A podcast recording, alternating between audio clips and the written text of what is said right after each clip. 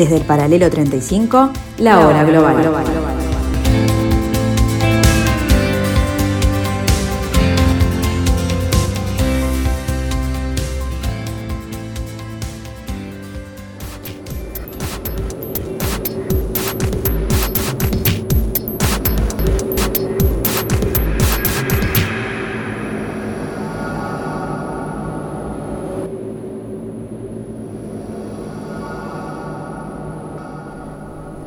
Buenas tardes amigos, otra vez en martes, otra vez a las 15, otra vez en el AMC 1170 de vuestro dial, otra vez la hora global.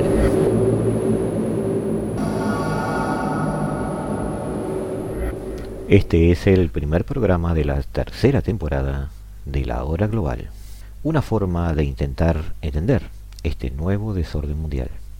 Y lo recibimos también en esta tercera temporada, como cada martes y cada jueves a las 15 horas, para pasar juntos una hora de análisis profundo sobre el acontecer de la vida de este planeta.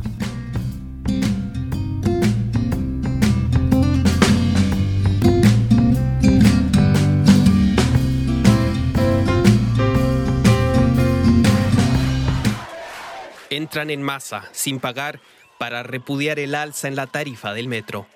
La protesta iniciada sobre todo por estudiantes secundarios se extiende rápidamente desde Santiago a todo Chile.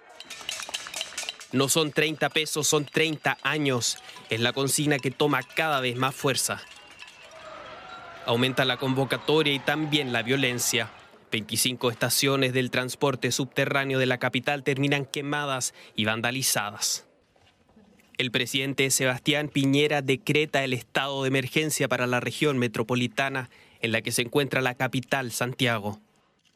Estamos en guerra contra un enemigo poderoso, implacable, que no respeta a nada ni a nadie, que está dispuesto a usar la violencia y la delincuencia sin ningún límite, incluso cuando significa pérdidas de vidas humanas se declara el toque de queda en varias regiones del país y las Fuerzas Armadas asumen el control de la seguridad pública. Se registran graves violaciones a los derechos humanos, documentados y posteriormente publicados en informes de al menos cuatro organismos internacionales. Las violaciones de los derechos humanos documentadas por esta oficina incluyen el uso excesivo o innecesario de la fuerza que dio lugar a muertes y lesiones ilícitas, detenciones arbitrarias y malos tratos. La agenda social presentada por el gobierno está lejos de satisfacer las demandas de los manifestantes, que el 25 de octubre desbordan la Plaza Baquedano en Santiago y exigen cambios en el sistema de fondos de pensiones privados, en salud y en educación. Cada vez toma más fuerza la idea de una nueva constitución como vehículo de esas transformaciones. Se crean cabildos autoconvocados para deliberar sobre las posibles salidas a la crisis. Tras arduas negociaciones, el gobierno anuncia un acuerdo entre partidos de gobierno y de oposición para realizar una consulta popular.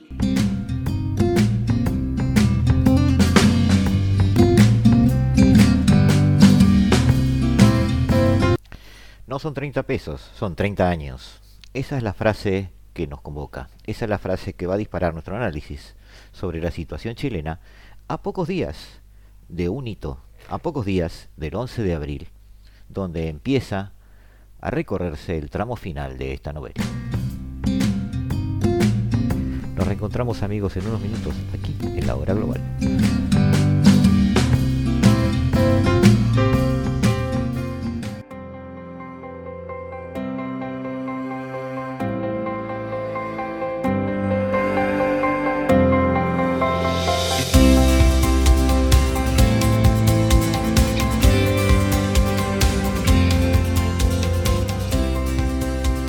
Desde el paralelo 35, la hora global.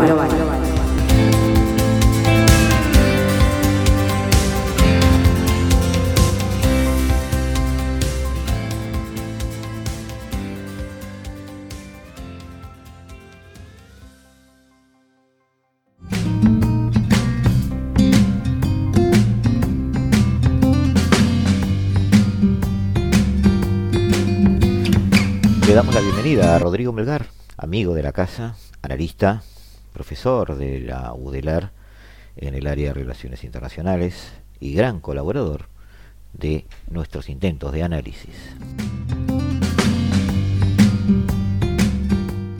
Buenos días Gustavo. Bueno, me gustaría obviamente mandar un saludo a todos los oyentes en esta tercera temporada de la hora global. Eh, estoy con ansias de poder en realidad hablar este año de temas que creo que son de relevancia siempre perenne, como es eh, bueno, la seguridad y la defensa internacional, y bueno, y también temas que, nos, que ya están sobre el tapete desde principios de año, como digamos la crisis política que atraviesa Birmania, eh, que bueno, que, que, eso pone un poco de relieve, ¿no? Como el, tal vez esa, la, la idea esta de que, de que vamos, somos tendientes a una democratización continua, no están así. Y nada, en suma, digamos, o sea, abordar los conflictos, digamos, que, que un poco sacuden a nuestra, a nuestra actualidad. Muchas gracias. Según el índice de calidad de vida publicado en 2005 por la revista The Economist, Chile era el país de Latinoamérica con la mejor calidad de vida. También cuenta con los mejores indicadores de seguridad y con la mayor esperanza de vida al nacer en la región. Pero Chile no siempre tuvo los mejores indicadores. De hecho, en 1982 el 45% de la población todavía vivía en situación de pobreza, y el crecimiento de su PIB per cápita desde 1900 hasta 1985 fue en promedio solo de 0.9%. Fue a partir de 1986 hasta 1997 que creció a una tasa mucho más alta de 5.5%. Este es el periodo que a veces es conocido como la época dorada de Chile o como el milagro económico chileno. Chile va por su nueva constitución como muchos procesos en las historias de las naciones, se puede poner la lupa en la chispa desencadenante del fenómeno, eh, pero es muy difícil tratar de ver hasta dónde llegan los efectos finales de una bola de nieve que se ha puesto a rodar. En Chile, en particular, es muy fácil hablar del aumento del boleto y una revuelta estudiantil, allá por fines del 2019. Eh, las referencias a un país suelen ser bastante neutras si no se acompañan de adjetivos que nos sumerjan en el tiempo y en el espacio del universo a nuestra opinión. La Alemania nazi, la Sudáfrica del apartheid, la Francia revolucionaria son expresiones que hablan de un periodo histórico, un régimen político o una parte de la historia ilustrada por sus líderes o relatos funcionales a mitos fundacionales tan necesarios en la búsqueda de la identidad. Sin embargo, cuando hablamos de Chile constituyente, tenemos necesariamente una historia que contar. No se agota allí, en esa frase, lo que queremos decir. Hay países donde la revolución eh, permitió que una idea se imponga, donde la lucha fue el vehículo del cambio, donde los vencedores han aplastado el orden existente para imponer el suyo. La historia de Chile constituyente surge de un proceso de transformación, no de una revolución de una crisis de legitimidad institucional sistemática, en medio de un curso de la historia donde se naturalizó el funcionamiento sin instrumentos paralelos de control de que ese funcionamiento no se transformara en objetivo, sino que permaneciera siendo medio para una meta superior. Prueba de ello es que será este 11 de abril donde habrá un mojón importante en la conformación de una nueva constitución. Y será la primera vez desde 1833 que la constitución es redactada por una convención ciudadana elegida por votación popular. Es decir, la primera vez desde los orígenes del país. Esa transformación está en curso. El Chile constituyente va a ser un proceso imperfecto, seguramente, pero genuino, desafiante y histórico, con el peso que aún tiene el poder constituido con esa costumbre de la clase política chilena y de, las altas élites sociales de la misma, donde las negociaciones secretas, donde la élite negocia fuera del ojo de la opinión pública, algo que en Chile se denomina una práctica eh, llamada la cocina, es algo bastante usual en la política chilena. El 11 de abril dijimos se cumplirá otra instancia de ese proceso. Los postulantes a constituyentes cumplen con los ritos políticos y los perfiles tan comunes en nuestras democracias. Los que dan discursos y los que elaboran ideas, los consigneros y los cocineros, podríamos llamarlos así. Los primeros haciendo la consigna pensando que la consigna hace la cosa. Los cocineros son los que finalmente tejen los acuerdos, algunos ya redactados seguramente. Desde sus inicios, la Constitución de 1980 fue criticada por varios sectores opositores a la dictadura de Pinochet, al considerarla un elemento antidemocrático. La constitución de 1980 es una constitución larga, a pesar de que el texto no es tan físicamente largo. Este tiene agregadas una serie de leyes que se definen por los principios constitucionales. Por lo tanto, el modelo de desarrollo está constitucionalizado. En el 2005, Lagos logró hasta aprobar algunas reformas, eliminaron lo que en ese momento se llamaban enclaves antidemocráticos o autoritarios, que permanecían dentro del articulado de la Constitución. Está claro hoy que la Constitución que está vigente es tanto producto de eh, la era de Pinochet y su jurista Guzmán de, del año 80, como de la administración de Lagos. Pero es gracias a esta constitución reformada que Chile se ha convertido en el país más libre, seguro y próspero de América Latina. Entre los países de América del Sur tiene calificaciones de Producto Bruto Interno per cápita más alta, una de las tasas de homicidio intencional más bajas y uno de los grados más altos de movilidad social. Además, tiene los indicadores de desarrollo humano más altos al sur del Río Bravo. Eh, entonces, eso complica el análisis. ¿Cuánto más fácil sería para nosotros analizar un cambio constitucional en un país devastado, donde le agregaríamos épica al relato y donde diríamos que desde la calle surge el clamor popular que da luz a una nueva Carta Magna? En la elección presidencial del 2013, eh, Michel Bachelet, socialista, planteó la necesidad de crear una nueva Carta Magna. Incluso en el segundo gobierno, luego de un periodo intermedio de Sebastián Piñera, inició una especie de proceso constituyente, donde incluso se llegó a determinadas este, campañas de educación cívica, este, diálogos con ciudadanos, mesas de debate, y a los pocos días incluso de finalizar su mandato, allá por el 2018, ya con este, Sebastián Piñera en el poder, envió al Congreso un proyecto para una nueva constitución. Sin embargo, el gobierno de Piñera congeló el proceso.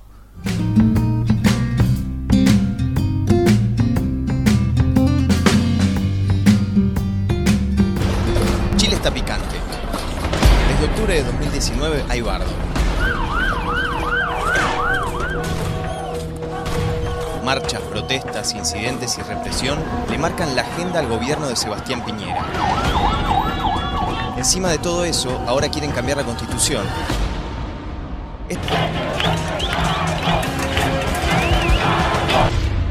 ¡Chile despertó! El tema neoliberal que ha imperado durante muchos años. Y siento que ya es un periodo donde nosotros tenemos que empezar a transformar la historia. Siento que somos capaces de hacerlo. Y claro, cuando de cambiar las cosas se trata, hay que empezar por la ley de leyes, la Constitución Nacional. Este plebiscito el primero en 30 años, nos debe servir para dejar atrás la violencia y las divisiones que hemos visto resurgir con dolor y tristeza durante estos días.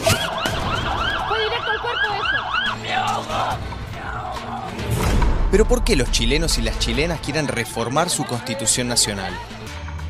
1. Hay que entender que la Constitución de Chile fue sancionada en 1980 por la dictadura de Augusto Pinochet. El país, atravesaba por una honda crisis. Es una constitución a la medida de los sectores más conservadores de la sociedad. Prácticamente el gobierno llevaba al caos a la nación. La constitución de 1980, que es eh, obra de la dictadura de Pinochet y sobre todo de Jaime Guzmán, un abogado. 2 que entienda al Estado chileno como subsidiario y no como garante de derechos. Esto es clave, porque establece libertades y no derechos. En Chile hay libertad de enseñanza, no derecho a la educación. Hay universidades públicas, hay varias, pero son aranceladas. Lo público no implica que sean gratuitas. 3. Como está hoy, la Constitución acota la acción del Estado, promueve la actividad privada y no establece derechos sociales como la salud o la educación. 4. Cuando asumió, Piñera frenó todas las reformas que Bachelet había propuesto para la Constitución. La inviolabilidad de los derechos humanos, la igualdad salarial entre varones y mujeres y el derecho a la salud y a la educación, entre otros. 5. Lo que las chilenas y los chilenos quieren es una democracia más participativa. Quieren tener un rol mucho más activo en las tomas de decisiones. Debemos siempre recordarle a todas las nuevas generaciones que empezamos un camino lleno de ilusiones, pero quién sabe lo que puede pasar, hay que cuidar mucho lo que hemos...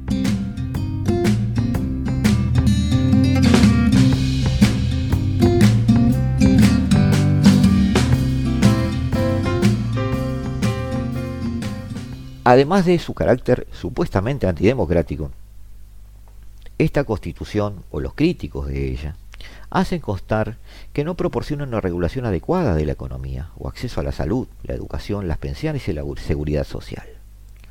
El costado de políticas sociales parece ser el gran talón de Aquiles de la misma, a pesar de esos indicadores eh, bastante claros y contundentes desde el punto de vista económico. La ausencia de áreas de protección de recursos naturales bajo el paraguas soberano es un argumento bastante fuerte y tiene su asidero. El Estado de Chile, por ejemplo, no tiene agua. El agua está privatizada y las empresas distribuidoras deben comprar este, a estos privados el agua que está en los ríos, en las cuencas, pero incluso eventualmente podría vendérsela a otros, sean nacionales o extranjeros. Llegado a este punto, el 18 de octubre del 2019 este, se dieron una serie de, revueltas en Santiago, donde con el pretexto del aumento del boleto, una serie de grupos estudiantiles y eh, también podríamos decir, hay que decirlo, porque es cierto, de revoltosos sociales que se infiltraron también en este tipo de movimientos, eh, ardió la paradera.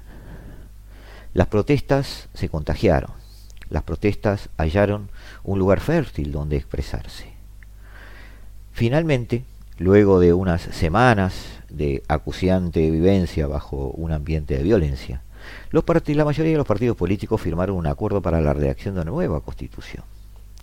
El 25 de octubre de 2020 se realizó un plebiscito nacional. Eh, la ciudadanía debía pronunciarse a favor o en contra de iniciar el proceso de elaboración de la nueva Carta Magna fue fundamental. Pero para eso también fue fundamental una puesta al día del gobierno con eh, escuchar a la ciudadanía y eh, ponerse a ser funcionalmente eh, útiles para que estos procesos lleguen a su fin.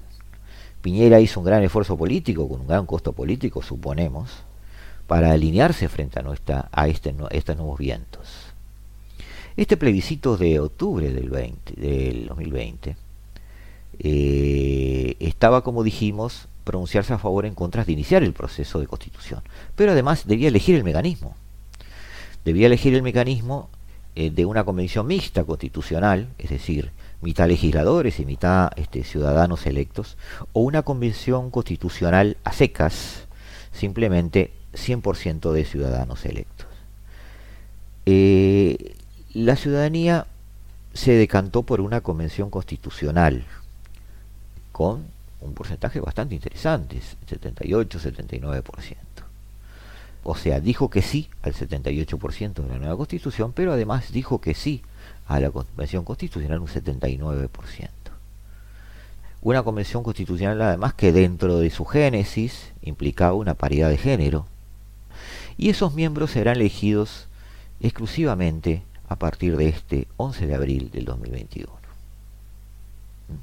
Esta convención constitucional está integrada por 155 integrantes, eh, elegidos bajo las normas de las elecciones de la Cámara de Diputados, de los cuales 17 escaños están reservados para los pueblos originarios.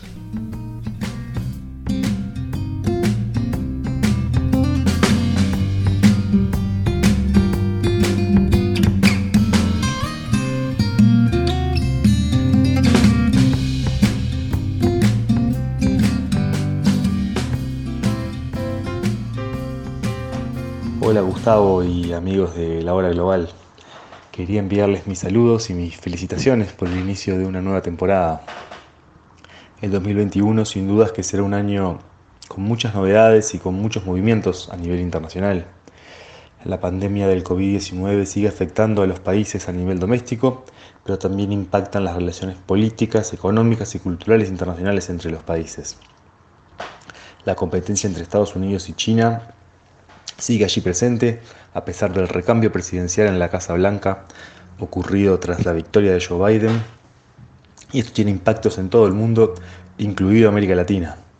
A su vez, la región de las más golpeadas por la pandemia sigue atravesando una coyuntura crítica en la cual los países no logran salir del atolladero sanitario y al mismo tiempo cada vez más sienten el peso del impacto económico que supone la pandemia sobre sus ya debilitadas economías.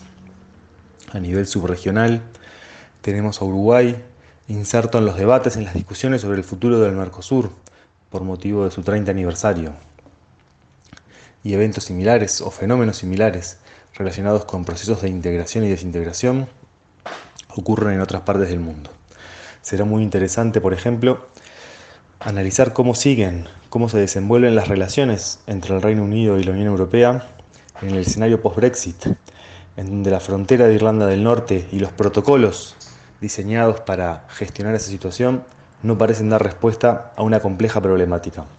En definitiva, estos y otros temas seguramente sean de interés y nos convoquen para seguir conversando y analizando la realidad internacional en la hora global.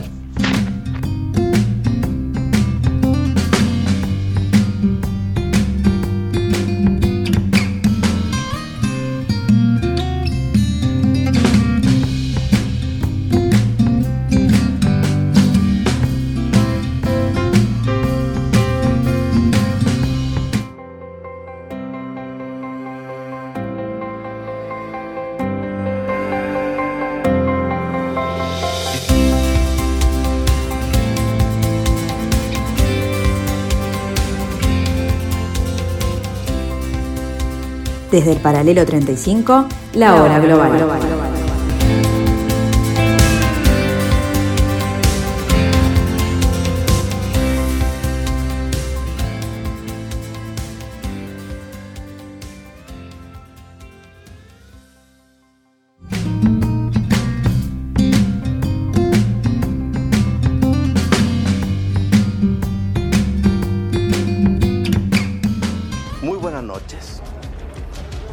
Chilenos y chilenas han expresado libremente su voluntad a través de las urnas, eligiendo la opción de una convención constituyente que por primera vez tendrá plena igualdad entre hombres y mujeres para poder acordar una nueva constitución para Chile.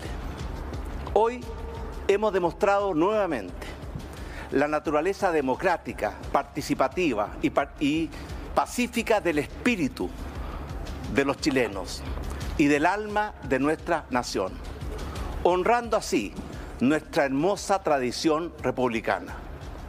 Hoy la voz de todos los ciudadanos se ha escuchado con la misma fuerza y sin duda este triunfo de la democracia nos debe llenar de alegría y esperanza.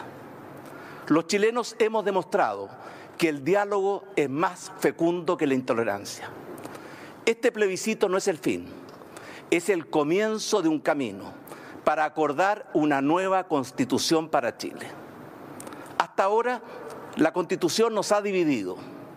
A partir de hoy todos debemos colaborar para que la nueva constitución sea el gran marco de unidad, de estabilidad y de futuro. Nuestro gobierno asumió dos compromisos firmes y claros que constituyen una misión de Estado. Primero, organizar y desarrollar un plebiscito transparente, participativo y seguro, para que la voluntad de los chilenos pudiera expresarse en forma libre y pacífica. También teníamos el compromiso de proteger la salud de los chilenos, para lo cual aplicamos todas las normas sanitarias que eran necesarias para proteger la salud de cada uno de los votantes. Pero teníamos un segundo compromiso, impulsar una constitución que recoja los valores y principios que viven en el alma de nuestra sociedad. ¿Cómo sigue este, este calendario constitucional? Lo veremos al final. Pero en principio se ha instalado un debate que es paralelo a la elección de los constitucionales. Todos los partidos políticos han promovido una serie de figuras eh, integrantes de los mismos para lograr escaños en esta este, convención constituyente. Pero otro debate paralelo es si esta constitución o esta nueva constitución realmente podrá cambiar el semblante del país. Eh, Constanza Hugh, de 35 años, es una abogada constitucionalista, subdirectora del Departamento de Derecho Público de la Universidad Católica, lugar donde también se desempeña como profesora de Derecho Constitucional. Ella es candidata a constituyente y dice, podemos crear un Estado de Derecho de las personas frente a la administración del Estado. Existe una sobreexpectativa respecto a lo que una constitución puede hacer. Yo veo con pesar la franja electoral que te promete un país de otro mundo. O sea, yo creo que eso, más que informar, desinforma. Hay que moderar la expectativa. Este, amigos, es el debate sobre el que nosotros también tenemos que poner un acento, porque nuestros análisis posteriores sobre lo que sucederá en Chile, vamos a incluir siempre esta mirada.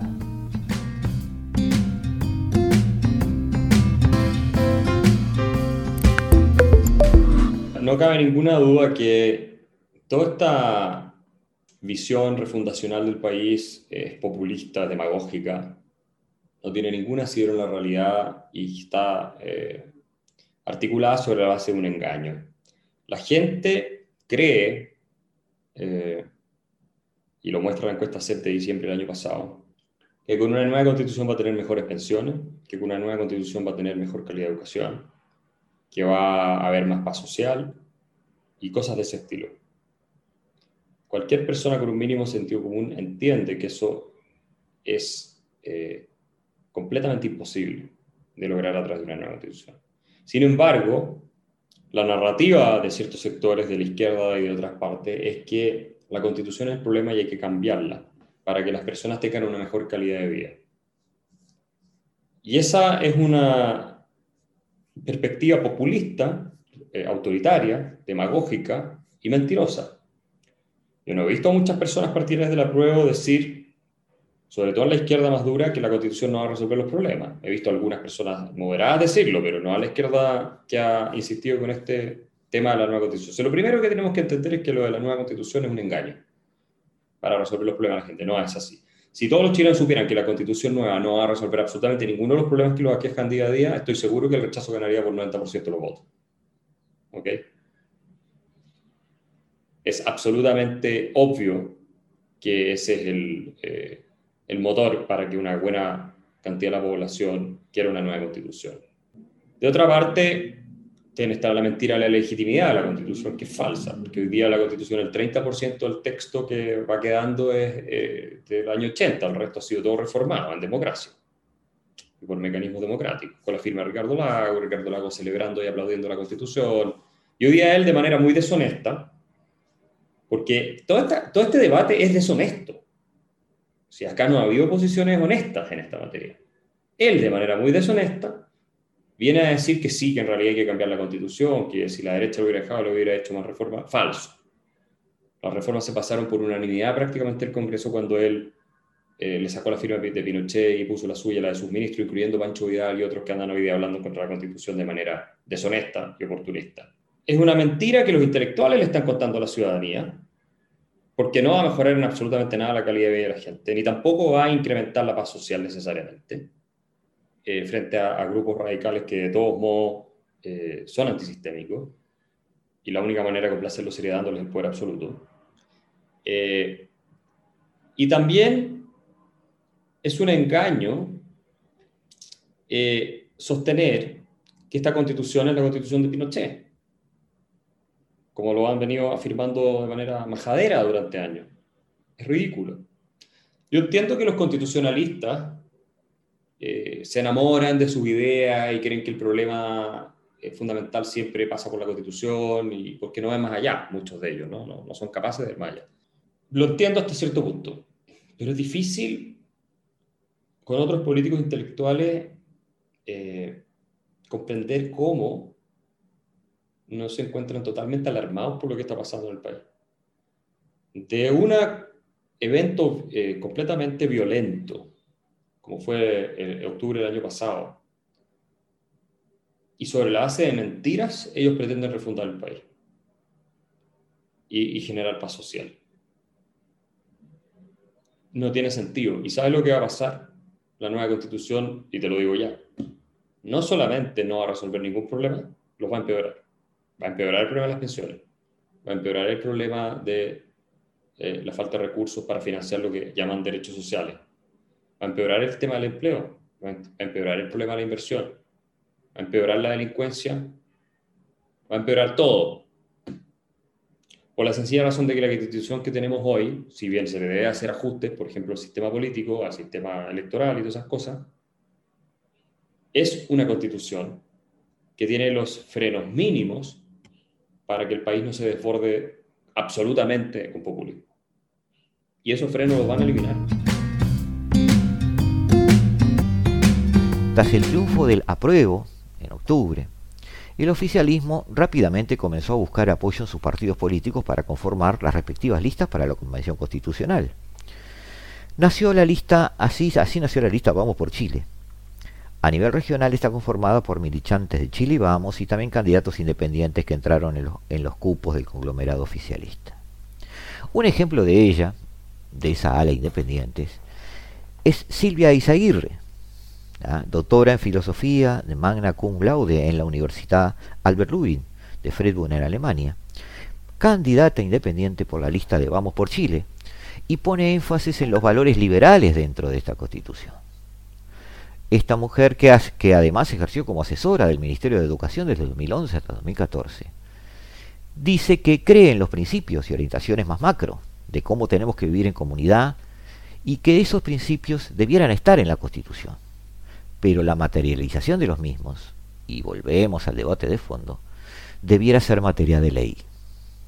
¿Por qué nos vamos a amarrar con un instrumento? dice ella.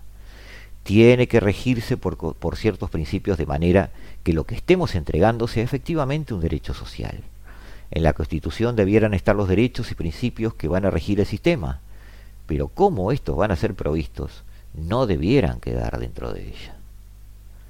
Se suma a esto Guillermo Larraín, superintendente de AFP en el gobierno de Ricardo Lagos, miembros de la democracia cristiana, de una, agrupación de centro, superintendente de valores y seguros durante el primer gobierno de Bachelet. En su opinión, hay que resetear el poder político. Necesitamos que la gente al día siguiente de tener la constitución diga que hay un cambio. La gracia que tiene optar por un régimen semipresidencial o parlamentario es que te permite dejar de lado la discusión del régimen electoral y eso es súper bueno porque cambiarlo sería muy complicado. Como vemos amigos, hay muchas eh, visiones no solo sobre cómo debe ser la constitución, sino incluso lo que debe ir en ella y lo que no, y también sobre lo que va a ver el ciudadano el día después.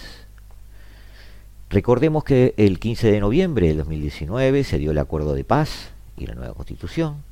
El 24 de diciembre de 2019 eh, se inició un proceso de reforma constitucional para modificar la constitución vigente.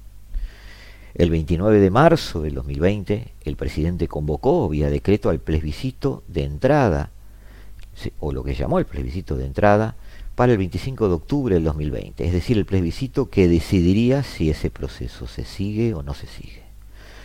Llegado el 25 de octubre, como ya hemos relatado, este plebiscito decidió aprobar la opción de redactar una nueva constitución y que el órgano para redactarlo sea la Convención Constituyente. El 10 y el 11 de abril del 2021, este 11 de abril próximo, 10 de abril se iniciará el proceso, se va a dar la elección de los convencionales constituyentes en mayo-junio del 2021, es decir, 60, 90 días después, se va a instalar esa convención que se ha elegido, que tiene nueve o diez meses para aprobar el texto constitucional. Perdón, eh, entre nueve y doce meses para aprobar el texto constitucional.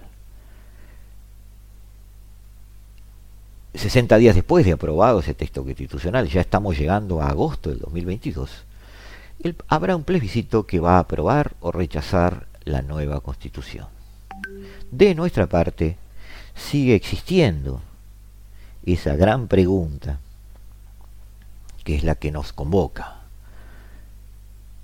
¿Una nueva constitución genera un nuevo país?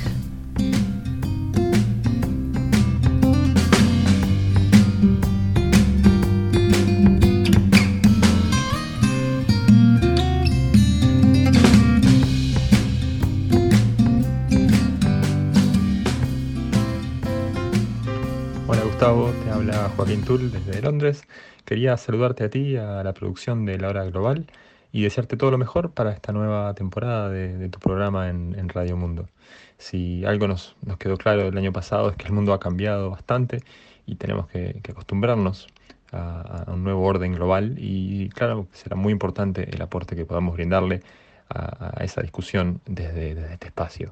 Aquí mismo en el Reino Unido, luego de finalizado el proceso del, Brexit, eh, comenzamos a ver nuevamente movimientos independentistas en, Escocia y eso va, a ocupar gran parte de la agenda de la discusión política y económica aquí en, eh, el Reino Unido. Eh, por lo cual esto, puede traer este, varios, varios temas a futuro.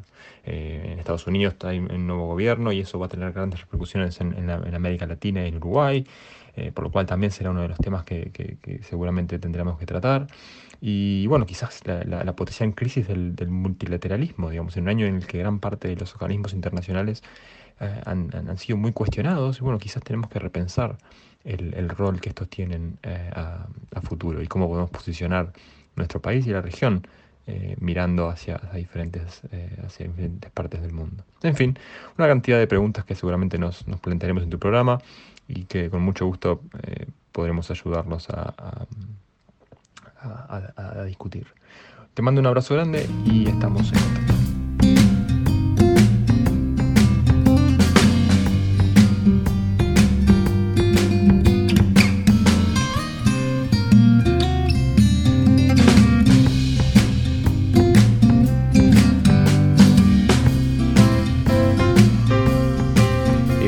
Saludamos a Leo Arari que con otro abrelatas nos abre la cabeza y evita que tengamos ideas en conserva.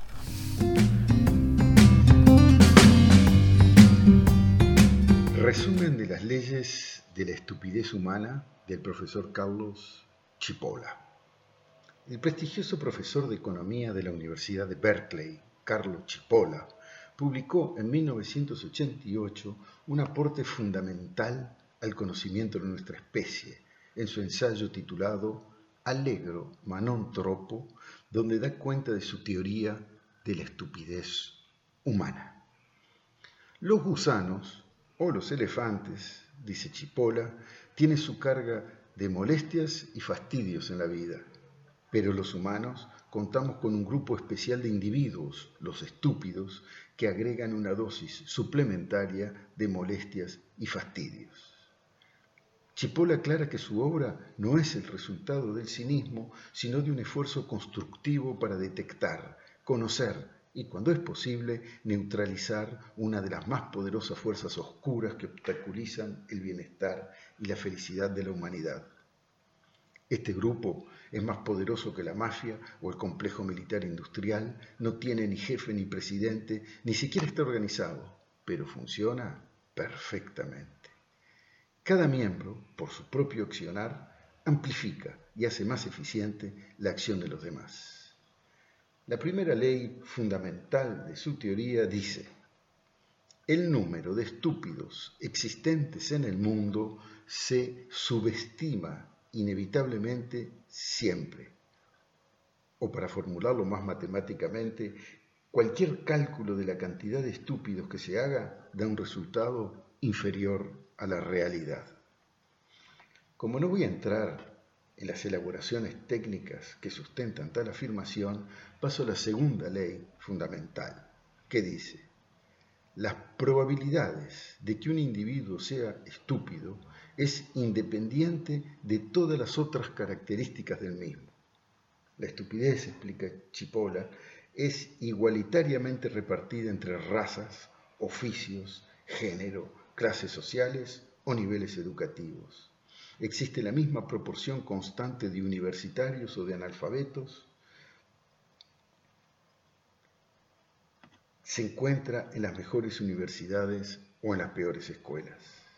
Es más, después de estudios que asegura haber llevado a cabo, concluye que el porcentaje es constante inclusive entre el conjunto de quienes recibieron el premio Nobel.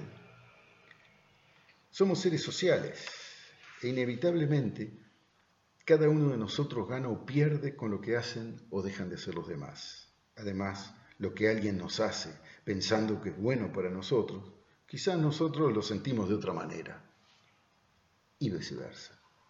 Se puede, pues, evaluar las relaciones de los seres humanos como operaciones costo-beneficio, no necesariamente percibidas de la misma manera por unos o por otros.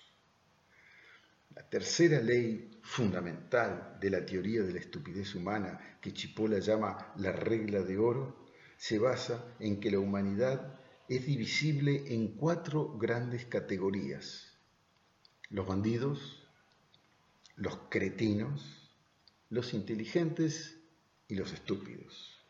Cuando alguien, por su acción, nos provoca una pérdida que a él le ocasiona una ganancia, por ejemplo, que nos roba, estamos frente a un bandido. En cambio, el que nos provoca un beneficio a su propio costo es un cretino. El ser inteligente es capaz de crear beneficios para todos.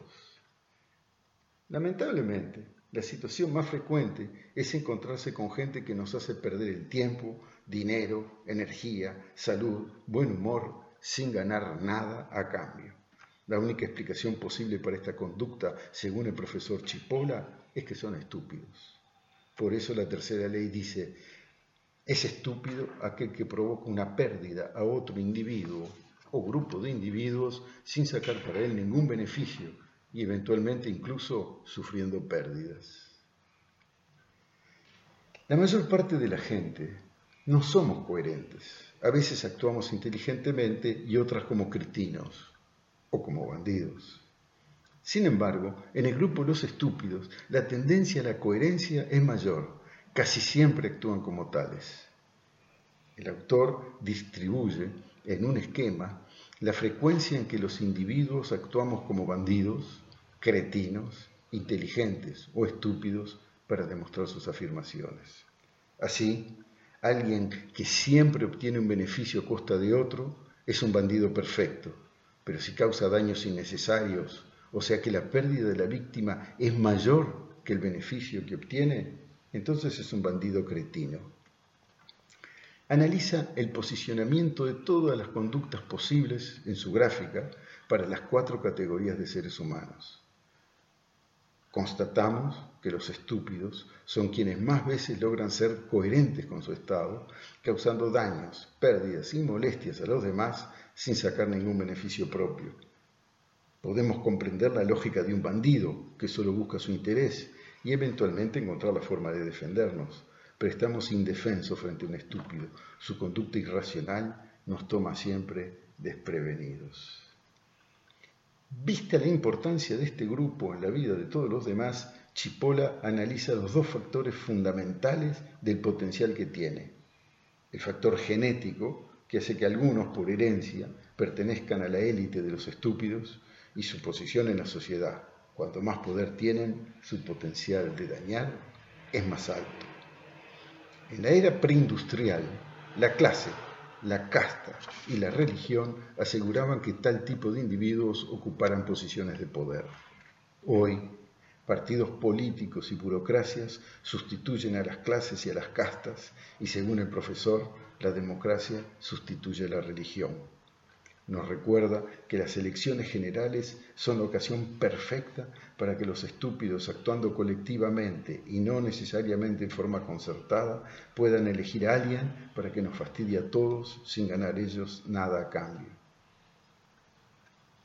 Esto nos lleva a la cuarta ley. Los no estúpidos subestiman el poder destructor de los estúpidos olvidando que desde siempre, irremediablemente, tratar con o asociarse a un estúpido es un error costoso.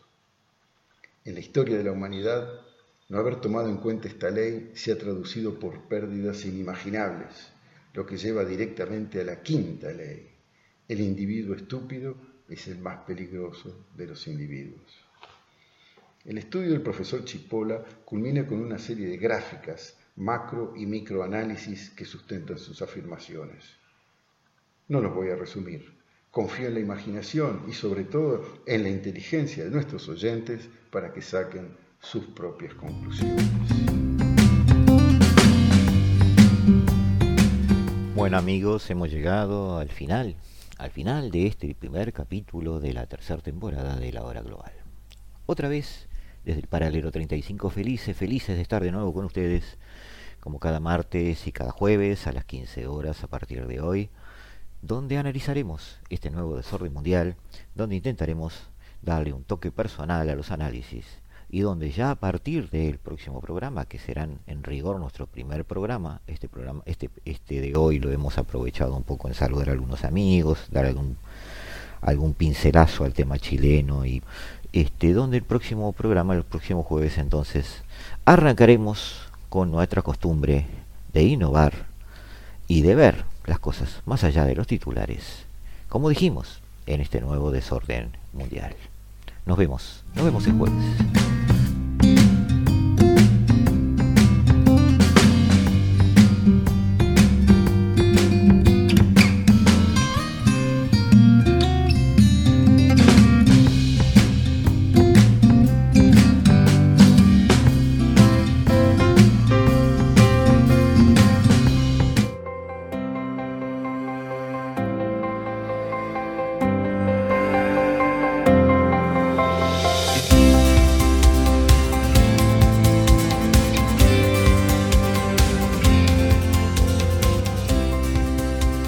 Desde el paralelo 35, la hora global.